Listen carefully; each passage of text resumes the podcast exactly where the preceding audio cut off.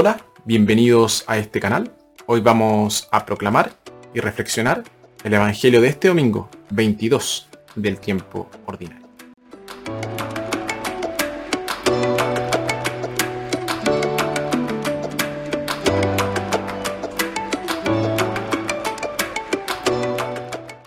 Nuestra primera lectura tomado del eclesiástico. Hay alabanza para la persona que es humilde. Nuestra segunda lectura, tomada de la carta a los hebreos, esta contrasta con el monte Sinai, donde se hizo el antiguo pacto, y el monte Sión, que representa la Jerusalén celestial.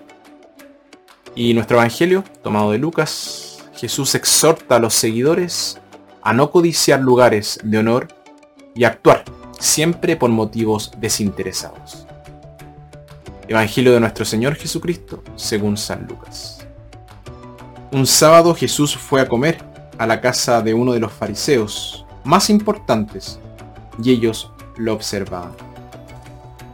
Jesús notó que los invitados trataban de ocupar los puestos de honor, por lo que les dio esta lección.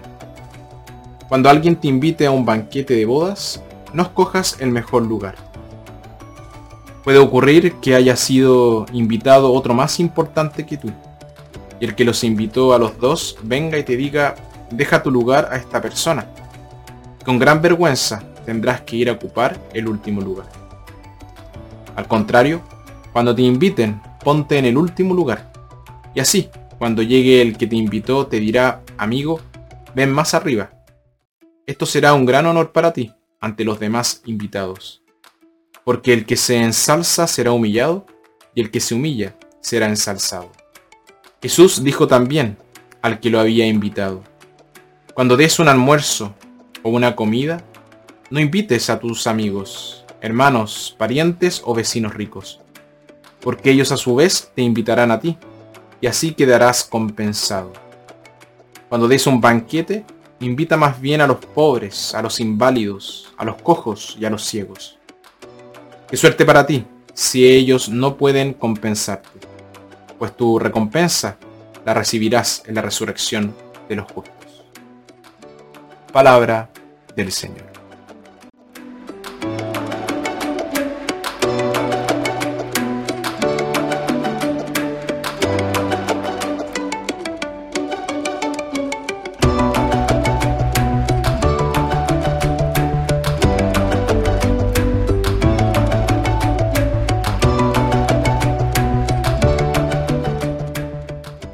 Jesús fue invitado a la casa de un importante fariseo. Sin embargo, tan pronto como entró en la casa del hombre, sintió una actitud fría y crítica hacia él. Sus adversarios lo observaban muy de cerca, con la esperanza de encontrar motivos para presentar alguna acusación en su contra. Podemos observar a otra persona con ojos amistosos, ojos hostiles, u ojos indiferentes. Cuando miramos a otra persona con ojos amistosos, significa que desde el, principio estamos bien dispuestos hacia ella. ¿Qué diferencia hace eso? Buscamos lo bueno en él o ella y estamos listos para excusar lo que no es tan bueno. Estamos abiertos a él o a ella y dispuestos obviamente a aprender mucho de esa persona. Sentir el peso de ojos amistosos sobre nosotros es un sentimiento muy lindo. Nos tranquiliza y nos hace sentir bienvenidos. Cuando miramos a alguien con ojos hostiles, significa desde el principio que estamos muy mal dispuestos hacia esa persona. Estamos buscando fallas y nos decepcionaremos si no las encontramos. No le damos la oportunidad de probarse a sí mismo. Ya nos hemos decidido por él.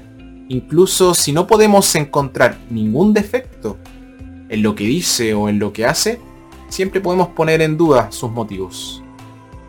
No estamos dispuestos a aprender absolutamente nada de esa persona porque nuestras mentes están totalmente cerradas. Y nuestras mentes están cerradas porque nuestros corazones están cerrados. Sentir el peso de ojos hostiles sobre nosotros es una sensación terrible. Cuando miramos a otros con ojos indiferentes, significa que no nos importa de una forma u otra.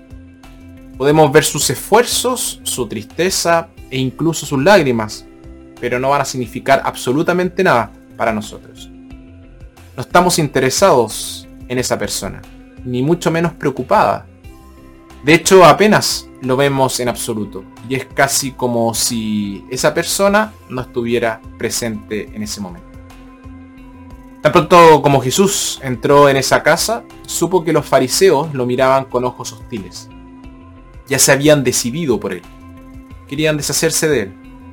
Todo lo que necesitaban era alguna evidencia contundente. Muchas personas son curiosas acerca de las fallas de los demás, pero son negligentes para corregir las propias. De hecho, nada nos ciega tanto a nuestras propias faltas como la preocupación por las faltas de los demás.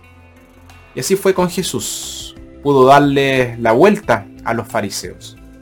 Él también los había estado observando, aunque por diferentes motivos, y vio cosas que no le gustaron.